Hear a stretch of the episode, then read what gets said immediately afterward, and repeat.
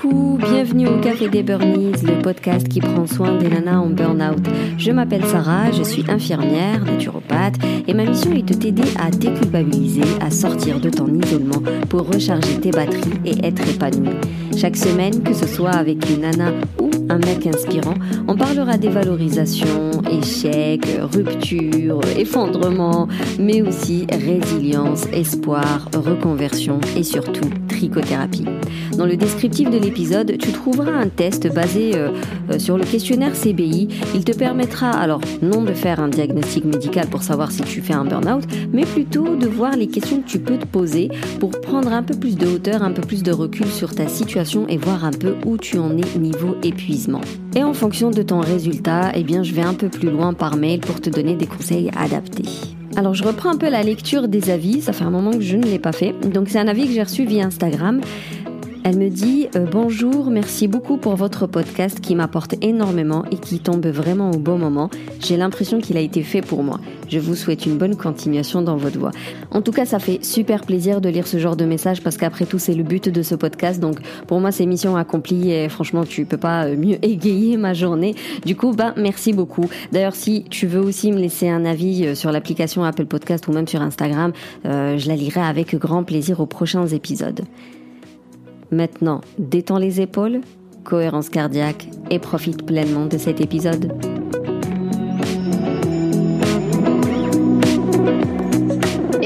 Moi je suis Wendy, je travaillais jusqu'à l'Université de Lille. J'étais responsable d'une équipe euh, dans le domaine du handicap, de l'associatif et du social. En fait, gérer tous les étudiants en situation de handicap de l'Université de Lille. Euh, donc, il faut savoir qu'il y en a beaucoup, malheureusement. Gérer tous les étudiants qui, créent euh, des associations combinées aux, événements donnés par l'Université de Lille, euh, et toute la partie sociale. Donc voilà, tous les étudiants en situation précaire. Euh, donc euh, voilà, pendant le confinement, ça a été très très très très compliqué pour beaucoup. Enfin voilà, je pense que personne n'est étonné d'entendre ça, mais ça a été très très compliqué pour beaucoup beaucoup d'étudiants. Moi, j'ai l'impression d'avoir plusieurs casquettes en fait, parce que j'ai vraiment une l'impression d'avoir fait plusieurs métiers et en plus de pas m'arrêter là. Enfin, j'ai toujours envie d'apprendre plus et de faire des choses différemment et de faire des choses différentes aussi. Et du coup, à partir de quand c'est devenu euh, non nourrissant et que ça a commencé euh, à se dégrader?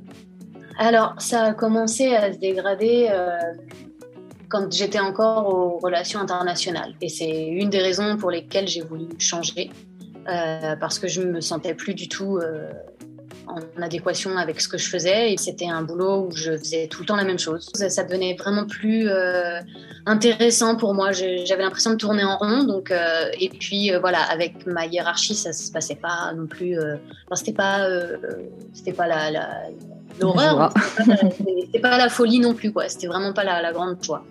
Et donc ça a commencé à ce moment-là, en fait, où je, je j'ai senti que je je m'enlisais dans quelque chose. Donc je me suis dit, non, je vais pas m'enliser dans ce truc-là, je veux trouver une solution. Et donc euh, j'avais obtenu un concours mhm. et, donc j'ai postulé un, un, poste au sein de l'université et euh, j'ai obtenu euh, ce, ce, poste de responsable du bureau vie étudiante et handicap. Et donc j'étais super contente, j'étais super heureuse. Vraiment, c'était euh, voilà le changement. J'aime bien le changement et c'était vraiment des nouvelles responsabilités. C'était chouette. J'étais vraiment super euh, super, motivée. genre je suis sur le terrain, fini la paperasse et, et politiquement correct. Là, je vais aider des gens. Ouais, ouais, ouais, voilà. C'était en plus euh, exactement comme tu dis, c'était le, le, le, aller aider les, les, étudiants en fait. C'était le fait de d'avoir ce rôle d'aide à l'autre en fait qui me qui me motivait et qui me ouais qui me donnait envie euh, voilà de, de, de vraiment travailler pour ça et d'aller au bout quoi. Et donc bah, voilà, j'étais super motivée au début. J'étais vraiment euh, ouais, j'avais plein d'idées, je mettais plein de choses en place. Euh, le bureau, n'allait pas bien du tout. La, personne qui, qui était euh, euh, bah, la personne que j'ai remplacée, en fait, euh, qui était responsable du bureau euh, auparavant, en fait, était partie en burn-out. tu sais combien de fois de, de personnes j'ai eu, que ce soit dans ce podcast ou même dans mes accompagnements, où voilà, quand on discute, elle me dit la personne qui était dans mon poste avant, elle est partie en burn-out. Et Mais c'est un signe. C'est un signe, hein, mais oui. mais elle reste. Non, je, reste. Moi, je vais faire mieux. Moi, je suis plus forte. Moi, je vais faire mieux. Un signe. Hein. Parce qu'en plus, la personne qui était restée longtemps sur ce poste avant moi est partie en burn-out. Et les personnes qui ont tenté de prendre la responsabilité euh, ne sont pas, n'ont pas tenu deux ou trois mois, en fait. Ouais. Et donc, moi, je me suis dit, non, mais moi, je ne vais pas vivre ça. Moi, je vais tout mettre en place pour. Ah ouais, moi, je suis forte. Moi, je suis Wonder Woman. Moi, j'ai pas besoin d'aide. Et moi, je gère tout. Euh, oh, Exactement. C'est moi. Oh. Exact. Ben voilà, je me suis dit, moi, je vais y arriver. Moi, je vais tout changer. Je vais tout révolutionner. Tout va bien. et, et, euh, et j'ai mis plein de choses en place. J'ai apporté vraiment plein de, de, de choses, de, de, changements au sein de, l'équipe. Enfin, et j'ai, enfin, vraiment aujourd'hui, je, je, peux dire avec le recul que je suis vraiment fière de ce que j'ai apporté. Tu vois. Enfin, et j'ai vraiment mis en place vraiment beaucoup de choses. Et, euh, et voilà, le confinement est arrivé. Et le confinement a, fou, le confinement, ça a été hmm. très dur. Le premier confinement a été vraiment très dur parce que bon bah travail à domicile et, euh, et puis bah, gestion des étudiants en situation de handicap mais aussi des étudiants en situation précaire. Et, mmh. la gestion des étudiants en situation précaire, euh, bah, ça, c'est accentué forcément mmh. pendant le, confinement. Et ça, ouais, ça a amené plein de choses. Et, euh, et ça a amené euh, des, des, situations bah, difficiles, en fait, parce que tu travailles de chez toi. Donc, tu es avec ta famille et tu vis des choses. Enfin, tu sais, il n'y a plus de mmh. tu es au travail, tu reviens, il y a une coupure et tu es chez toi et tu laisses le travail là où il est. Là, tu es chez toi et tu vis en même temps avec ta famille et tu vis les choses professionnelles. Et enfin, il y a eu un mélange de, de tout ça. Et, euh, et c'était et ouais ça ça ça a pas été évident à gérer euh, du tout. Il y avait vraiment beaucoup, beaucoup, beaucoup de choses à gérer et beaucoup de réunions. Quand, quand on parle d'université, on parle de milliers de personnes. Et même quand on parle de, de situation de handicap ou même de précarité, mais il y en a énormément dans les campus. Les gens pensent que la, la vie étudiante, c'est des fêtes le soir, euh, c'est trop bien. Euh, non, pas du tout. Il y a des bah personnes qui sont dans des situations très graves et qui continuent quand même leurs études parce que c'est leur seul euh, bouée de sauvetage. Euh, Lille, en plus, elle est y a pas mal de d'étudiants étrangers. Donc ils viennent là, ils ont juste comme objectif d'avoir leur diplôme, sauf que euh, ils sont tout seuls, ils sont loin de leur famille et ils n'ont pas forcément les finances qui suivent. Et là, le confinement, il a vraiment fait des ravages à ce niveau-là. Mais je comprends moi quand tu dis que c'était beaucoup de travail et que humainement parlant, ça, ça affecte l'âme en fait. Ça vraiment, ça, ça touche l'individu qui s'occupe de ça parce que c'est des humains qui sont fragiles, qui sont jeunes euh, et tu vois qu'ils sont, tu, les vois, ils sont en danger. Et hmm. toi, tu as cette responsabilité de les aider. Donc. Ce rôle que tu, enfin, en tout cas que je m'étais donné de, vouloir aider et de te hmm. dire, mais j'arrive pas à aider tout le monde, j'y hmm. arrive pas. Et ça, ça, ça, ça fout un coup quoi. C'est vraiment euh, c'est pas évident à, vivre. Alors je, le vivais très bien c'est pas euh, enfin je le vivais très bien non je, le vivais pas très bien mais je le vivais je l'accueillais euh, comme comme comme il le fallait jusqu'à jusqu'à un certain point qui en fait c'est des petites choses mis bout à bout qui qui, qui au bout d'un moment te, te font dire c'est plus possible là. là, j'y arrive plus. Et en fait, c'était quoi, toi, de les signes qui t'ont dit que là, c'est plus, c'est plus possible, il faut que j'arrête? Euh, alors, les signes, ça a été euh, déjà beaucoup, beaucoup, enfin très fatigué, mais vraiment extrêmement fatigué. J'arrivais plus à penser, enfin en tout cas à la maison, je revenais et j'arrivais plus à, à penser, à, à, à, faire ce que j'avais à faire à la maison. En fait, je rentrais et j'étais vidée et je, je, savais plus ce que je devais faire.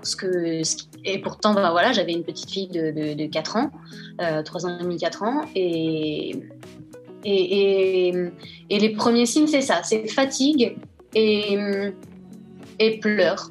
Je pleurais beaucoup. J'ai les trois dernières réunions de, direction, euh, je, les, je, les, ai terminées en pleurs.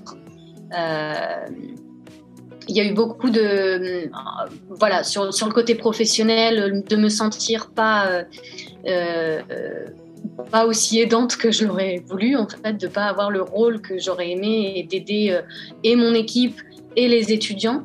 Donc ce sentiment-là euh, et, euh, de pas être aidé par la hiérarchie en fait et hmm. d'avoir euh, j'ai eu beaucoup de, de, retours négatifs des, réflexions hmm. de ma hiérarchie qui me montraient enfin qui pas qui me montraient qui me disaient que j'étais la seule responsable que c'était de ma faute et si mon équipe allait mal si moi j'allais mal si et il y a une la, le signe, ça a été ça en fait. Il y a la dernière réunion où j'ai pleuré. Euh, cette semaine-là, en fait, euh, c'est ça qui m'a fait dire stop, stop, c'est plus possible, j'arrête tout. Euh, c'est que moi qui prône l'éducation bienveillante, qui est toujours fait très attention avec ma fille, enfin, voilà, on a une relation vraiment très très très forte, etc. Et, je, enfin voilà, je suis dans l'éducation positive depuis sa naissance. Et là, en fait, cette semaine-là, en l'espace de trois jours, je lui ai hurlé dessus, mais hurlé comme j'ai jamais hurlé. Hmm. Et, je ne me suis pas reconnue en fait. Je ne me reconnaissais pas dans mes comportements, dans mes pensées, dans mes réactions. Je, ne me reconnaissais pas. Et, et quand je me suis vue, tu sais, lui hurler dessus, j'ai eu l'impression, tu sais, de voir euh, de me voir au-dessus, de, de, sortir de mon corps et de me voir au-dessus hmm. et de me dire mais qu'est-ce que tu fais? Mais enfin, elle a 4 ans, elle a... il faut stop. Et là, en fait, euh, je suis rentrée. Mon conjoint m'a vu dans cet état-là et il m'a dit stop, stop, tu peux, ça suffit. Et en fait, ça, les signes étaient aussi, alors par rapport à ma fille et par rapport à mon conjoint, j'étais euh, mais euh, exécrable. J'étais hmm. Ouais, exécrable. Je, lui parlais comme un. Euh, j'allais dire comme un chien, mais même comme un chien, on parle vraiment beaucoup mieux. Euh, J'étais vraiment exécrable. Et, et, là, mon conjoint, il m'a dit stop. Et, euh, et le lendemain, je, suis quand même allée au boulot, mais voilà, en mode zombie, mais vraiment zombie. Ce, lendemain où, euh, où j'ai, enfin, je pense qu'avoir pleuré quasiment toute la nuit. Et je suis retournée au boulot et là, en fait, j'ai croisé la, dame bah, avec qui j'avais fait mon bilan professionnel. Je l'ai croisée dans un couloir. Elle m'a vue, elle m'a pris par le bras, elle m'a dit Viens avec moi. Elle m'a dit dans son bureau. viens viens on va parler, viens, viens. non, mais elle a vu que j'étais en mode euh, vraiment zombie et elle m'a, elle m'a assise dans son bureau. Et elle m'a dit Qu'est-ce qu'il y a? Et là, j'ai alors j'ai commencé à pleurer, j'ai vidé enfin toutes les larmes que j'avais, qu'il me restait puisque comme j'avais déjà pleuré toute la nuit, il me restait quand même encore des larmes. Et puis je lui ai raconté tout, tout en lui racontant en fait euh, bah, ce que je vivais, ce que je ressentais, etc. Et elle m'a dit bon tu vas prendre ton sac et tu vas tout de suite prendre rendez-vous euh, avec le médecin du travail. Et, et, là tu ne retournes pas dans ton bureau. Et en fait j'ai écouté ses conseils, je suis allée euh, voir le médecin du travail. Enfin, j'ai pris rendez-vous avec le médecin du travail. Euh, elle m'avait conseillé aussi de prendre euh, rendez-vous avec, euh, avec ma psychologue. Mhm. et elle m'avait aussi conseillé de prendre rendez-vous avec les RH pour leur expliquer la situation parce que ben, je vivais quand même un petit, un petit harcèlement également parce qu'on voilà, on me disait que j'étais à 80%, on me disait que je pourrais faire quand même des efforts et venir travailler le mercredi parce que euh, parce qu'il y a des commissions le mercredi et que j'ai jamais assisté à, aux commissions du mercredi. Euh, et j'avais beau répondre que ben, j'avais été engagée comme ça, en fait, que le mercredi c'était la journée avec ma fille, que j'avais des, activités avec ma fille. Euh, voilà, je vais pas venir le mercredi, je fais quoi de ma fille? Ah ben, tu la fais garder et puis tu, tu prends un autre jour dans la semaine. Ah oui, tout à fait. et puis je la sors de l'école. Et puis chacun fait ce qu'il veut. Hein. Il met ses gamins à l'école quand il veut, il prend la journée qu'il veut. Ce serait trop cool en réalité. si on pouvait vivre comme ça, oui, mais, mais non en fait. Et ça, je l'ai vécu, euh, voilà, euh, ça a duré euh, longtemps cette situation, enfin ces, ces, ces, réflexions, ce genre de réflexion en tout cas. Parce que une hiérarchie, elle n'est pas censée accuser comme ça son employé, même si l'employé fait des bêtises entre guillemets. Ils doivent trouver des solutions ensemble, dans une discussion euh, constructive et, et, respectueuse. Et voilà, jamais dans l'accusation. À partir du moment où une hiérarchie, elle est dans l'accusation, là, posez-vous vraiment la question, est-ce que je ne suis pas harcelée au quotidien? D'ailleurs, peut-être pas au quotidien, mais est-ce que je ne suis pas harcelée? Oui, bah ouais, tout à fait. Et alors, moi, j'ai jamais... Enfin, j'ai jamais... Elle m'a, elle m'a, elle m'avait conseillé de prendre rendez-vous donc avec les RH, ce que, ce que j'ai fait. mais il n'y a jamais eu de retour. Il n'y a hmm. jamais eu de retour. J'ai jamais eu de retour des RH par rapport à ça. Et comme je te l'avoue, j'étais vraiment tellement pas bien. En fait, j'étais tellement au fond que j'ai pas je suis pas allée plus loin là-dedans en fait j'avais hmm. tellement envie de enfin j'ai envie de quoi? Je sais même j'avais envie de rien en fait à ce moment-là et, et donc euh, j'étais pas assez forte pour aller au bout de ce, truc-là je j'avais pas les non j'avais pas la force et... Après, on n'est pas obligé d'entamer des procédures, nanana. C'est vraiment Posez-vous la question, est-ce que je ne suis pas harcelée Est-ce que ce n'est pas la raison de mon épuisement, de mon stress chronique? Est-ce que je ne devrais pas sortir de ce milieu hostile? C'est pas dans le sens euh, il faut ensuite aller au prud'homme. En fait, ça c'est une question de personnalité si tu veux. Il y a des personnes même, si elles sont, même si elles sont au bout de leur vie, il y a tellement cette euh, vengeance dans dans l'âme. Elle va dire non, j'en ai rien à faire, je vais jusqu'au bout. Et c'est ok. Donc, si ça mm. correspond à la, au profil, tu vois, par exemple, là, je pense à l'IENagramme, si ça, ça correspond au type 8, là, ok, bah, va au bout de, de ta vengeance. Maintenant, si c'est pas ta personnalité, il n'y a pas de souci, prends soin de toi. Mais c'est important de comprendre qu'il n'est pas normal d'être harcelé au boulot. Et beaucoup pensent que l'harcèlement, il est forcément que sexuel ou forcément que des grosses colères. J'en sais rien d'ailleurs, qu'est-ce que ça peut être. Mais non, le harcèlement moral, il peut être tout mini rikiki euh, pour des petites banalités au quotidien, mais qui en réalité t'affectent toi. Et vraiment, ça te dévalorise. Et c'est ça qui vient contribuer à ta mésestime, qui contribue à ton épuisement, à ton stress, à, euh, bah, à ton burn-out tout simplement. quoi. Le médecin m'a que le médecin du travail m'a, quand il m'a rencontré, il m'a dit Madame, vous êtes en situation d'épuisement professionnel, là, hmm. il faut vraiment vous arrêter, il faut vraiment. Euh, donc voilà, quand j'ai expliqué tout ce qui se passait, euh, il m'a dit là, vous avez vraiment besoin de, de repos. Faire, euh, et, et, et, lui aussi m'avait conseillé effectivement de, quand je m'en sentirai prête de, revoir les RH, ils me disent ça se trouve vous les verrez, ça se trouve vous ne les verrez pas, ça se mm. trouve vous ne reverrez jamais personne de l'université parce que vous ne mm. reviendrez jamais. Euh, voilà, il, il m'avait mis toutes les toutes les possibilités en fait sur la table, toutes mes options et, en fait ça m'avait fait du bien de savoir que j'avais des options. En fait, de, savoir qu'on n'est pas tout seul et qu'on a des options, on a des, des sorties de secours en fait qu'on n'est pas euh, coincé euh, ad vitam aeternam dans cette situation. Donc, euh, il y a des personnes et, et c'est ça qui, est, qui fait du bien, en fait, de savoir qu'on n'est pas tout seul, qu'il y a des gens qui nous écoutent et qui sont là pour nous écouter. C'est Moi, c'est ce qui m'a vraiment aidé, de, de, me sentir pas seule et, et, et côté professionnel, entre guillemets, là, puisque c'était médecin du travail, et côté personnel. J'ai la chance d'avoir quelqu'un avec qui je vis, enfin voilà, d'avoir un homme qui est très empathique, très compréhensif, très tout quoi. Et il a été là soutenant du début à la fin. Donc, euh, si c'est pas un conjoint, euh, il y a des personnes et, euh, et, et, je suis allée voir d'autres personnes aussi. Il y a, vraiment des, personnes qui sont là pour, pour aider dans cette situation et il faut vraiment, vraiment pas les négliger et, ne pas se négliger. J'ai été suivie par une psychologue, j'ai fait de la sophrologie, d'avoir des visualisations de, et de faire de la méditation, donc vraiment ne plus penser à rien, de faire le vide dans l'esprit. Alors c'est pas évident. Hein. Donc euh, voilà, j'ai mis en place ça, j'ai fait du sport aussi, je me suis remise au sport. Ça a un côté vraiment euh, motivant en fait, ça a un côté euh, je me dépasse et ça fait du bien en fait, t'expulses tout ce que tu as besoin d'expulser. J'avais envie de mettre en place tout plein de choses pour m'en sortir parce qu'il était hors de question que je reste dans cet état-là et que, et que ma fille, si, si jeune, me voit dans cet état-là, c'était hors de question. Donc voilà, j'ai mis sport, sophrologie, méditation et puis, et puis grâce à toi, du tricot aussi. c'est vrai, ça on l'avait pas précisé. Il faut savoir que Wendy, moi je l'ai connue dans les ateliers tricot. J'ai commencé avec les headbands.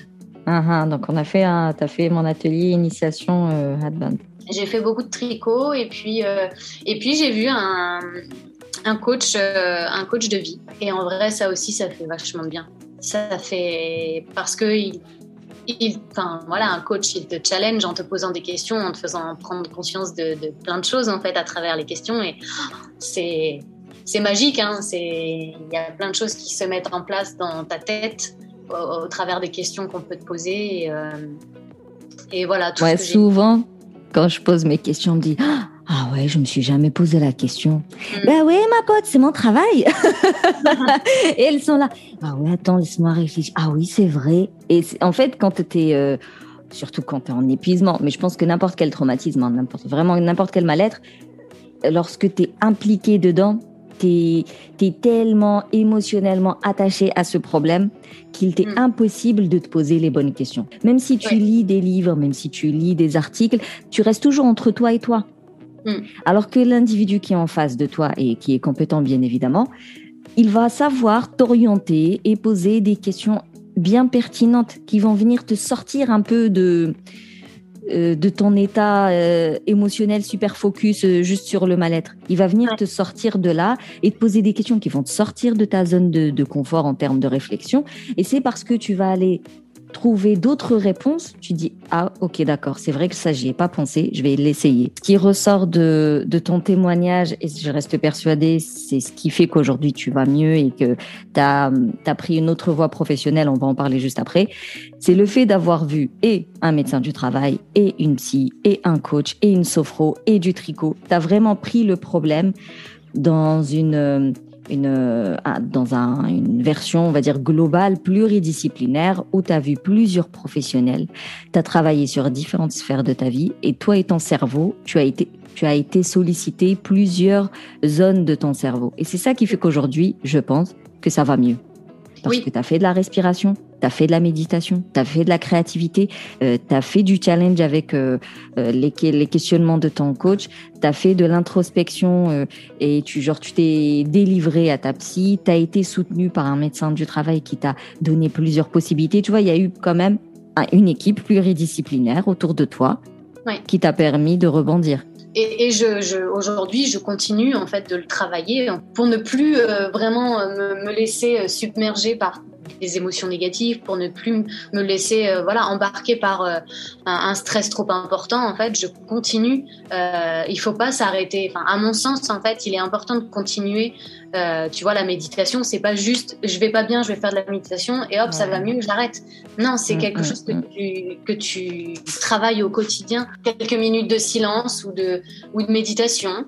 Et, euh, et voilà, il y a de la visualisation, euh, te, te voir de ce que tu aimerais faire dans la vie. Il y a prendre du temps pour toi, en fait, lire, euh, faire des exercices, et puis euh, te mettre par écrit les projets de ta journée, en fait, te dire, ok, mes objectifs aujourd'hui, ça va être ça. Et en fait, ça te permet de te de commencer ta journée en étant, ok, c'est bon, j'ai fait tout ça. Déjà, t'es bien. t'as as fait plein de choses avant que tout le monde soit levé. Enfin, moi, je le fais avant que, avant que tout le monde se lève. Et euh, fou, ça fait un bien fou, en fait. Plein de choses. Sur lesquels euh, j'ai encore envie de travailler pour ne pas retomber dans une situation de, stress ou de, d'angoisse comme j'ai pu vivre, euh, voilà, et de savoir les maîtriser euh, au mieux. On n'attend pas d'aller mal, exactement comme tu l'as bien précisé, on n'attend pas d'aller mal pour se dire ah oui je vais faire de la sophro, je vais faire de la méditation, je vais faire de la créativité, je vais faire de la lecture, de l'écriture. C'est parce que tu as des routines self-care au quotidien, même si elles devaient prendre que 5-10 minutes. Hein. Tu pas obligé de te lever à 6 heures du mat. Même si elles prennent 5-10 minutes, tu places ces 5-10 minutes où tu peux dans ta journée et tu as tes routines self-care. Et c'est parce que tu as des routines self-care tous les jours, en fonction de mm. tes besoins, de tes envies, que tu verras le mal-être diminuer et que tu pourras réguler tes émotions plus facilement et que tu éviteras les, rechutes. Alors que les gens, ils ont tendance à attendre d'aller mal pour ah oui, je vais prendre un rendez-vous avec une sophro. Non, la sophro, c'est tous les jours. Alors, tu n'es pas obligé d'avoir une prof tous les jours, mais en tout cas, la respiration, c'est tous les jours. La méditation, ça peut prendre 10 minutes dans lesquelles tu t'évades dans ta vie, dans ta tête, pour vider un peu, pour mettre de l'espace, et c'est tous les jours. Et pareil pour la créativité. Moi, j'adore le tricot hmm. parce qu'il est mobile. Tu peux le sortir n'importe quand, n'importe où, et tu te fais tes 10 minutes de créativité. L'écriture, pareil, tu pourrais écrire n'importe quand, à partir du moment où tu voilà, tu n'es pas sollicité. Même s'il y a du bruit environnant, ben, tu peux te mettre des écouteurs pour avoir un bruit plus calme. Donc, tu vois, c'est des choses très faciles à mettre en place.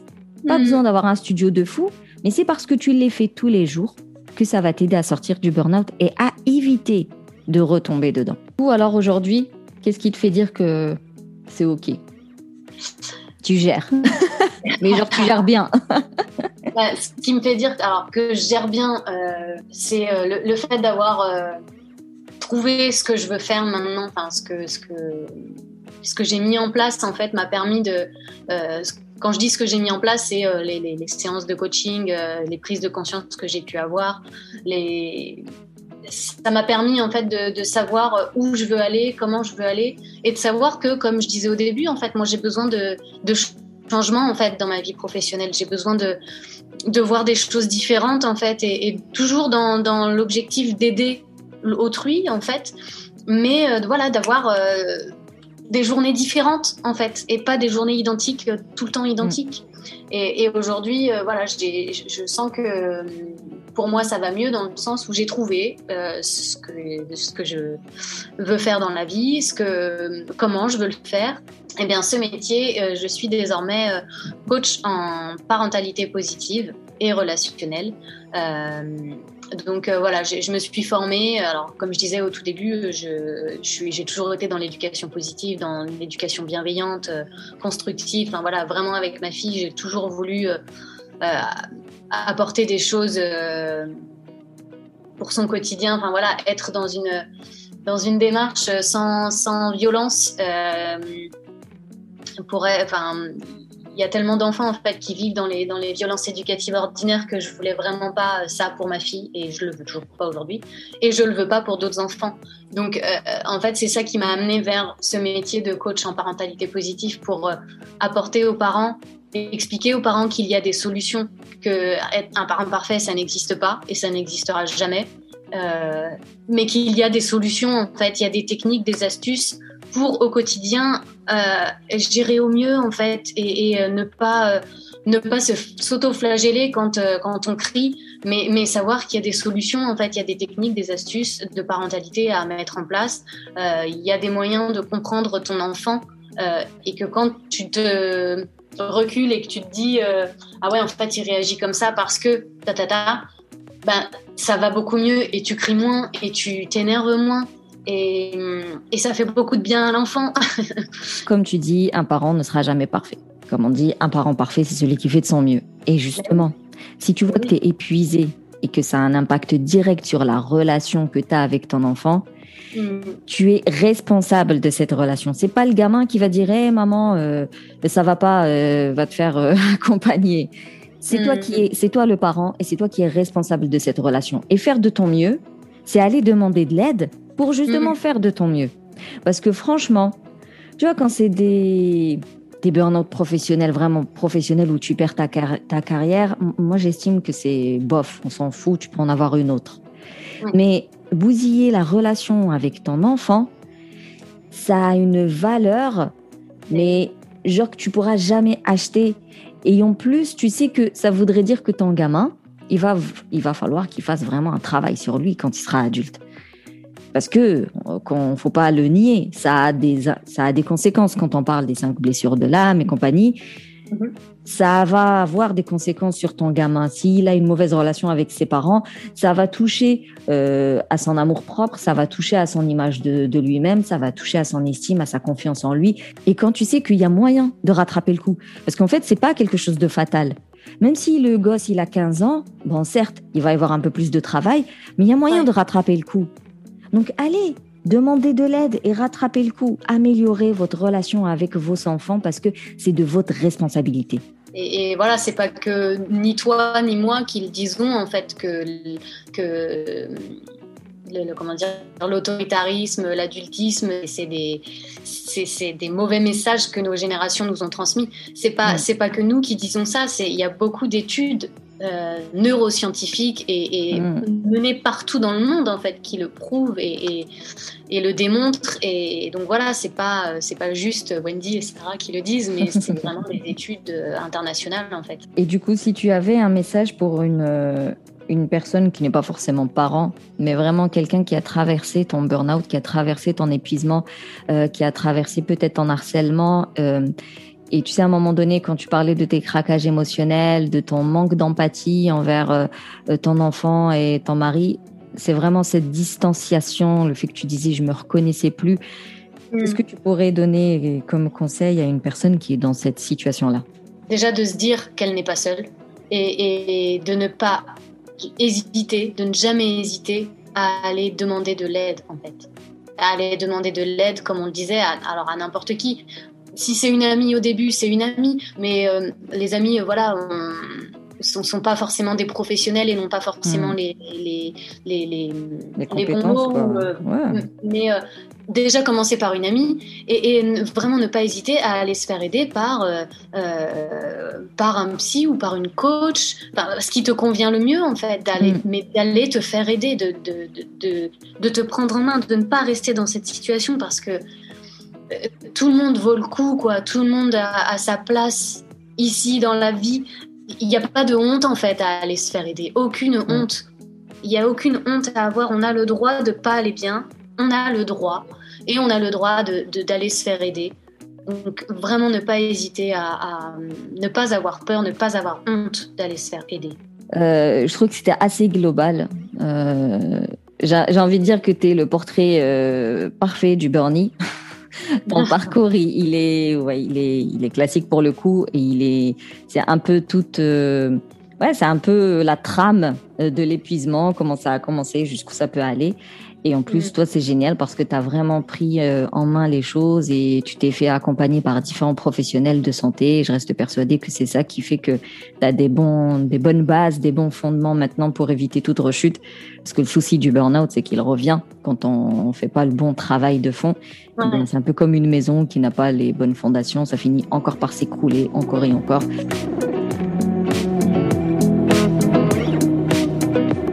Voilà, c'est la fin de cet épisode. J'espère que le parcours de Wendy t'a motivé à prendre soin de toi en optant euh, euh, pour une prise en charge pluridisciplinaire. Comme tu as pu le constater, euh, il y avait de la connaissance de soi, il y avait un travail d'introspection, il y avait des techniques de relaxation et puis il y avait surtout de l'ikigai, c'est-à-dire qu'elle a cherché sa voie professionnelle et la forme qui lui convient le mieux et puis voilà, elle, elle tend vers sa mission de vie et je lui souhaite toute la réussite du monde comme je te la souhaite à toi aussi. Mais pour ça, il faut que tu décides de, de choisir ta personne comme priorité. Allez, on va dire que 2022, ça va être ton année. Hein, on dit ça depuis 30 euh, ans, mais cette fois-ci, ça va être la bonne. 2022, ça va être ton année. Mets-toi en priorité, pense à toi en premier, mets-toi tout en haut de ta to-do list. Il faut absolument que tu prennes soin de toi. Toi, avec un vrai travail de fond, avec un vrai accompagnement, avec quelque chose de sérieux, de rigoureux qui va te permettre d'aller jusqu'au bout de ton travail euh, de transformation pour euh, bien sortir du cercle vicieux du stress tout simplement. Eh bien, en tout cas, merci plus, plus pour ton écoute. Alors, si tu veux me soutenir, euh, tu peux me laisser donc un avis sur Apple Podcast. Tu peux me mettre aussi 5 étoiles. Euh, en fait, tout ça, ça permet de le rendre euh, plus accessible hein, dans les recherches. Tu peux aussi le partager un peu partout aux personnes qui peuvent être concernées. Et sinon, bah, je te dis rendez-vous sur Instagram. Et d'ici là, booste ton feeling good.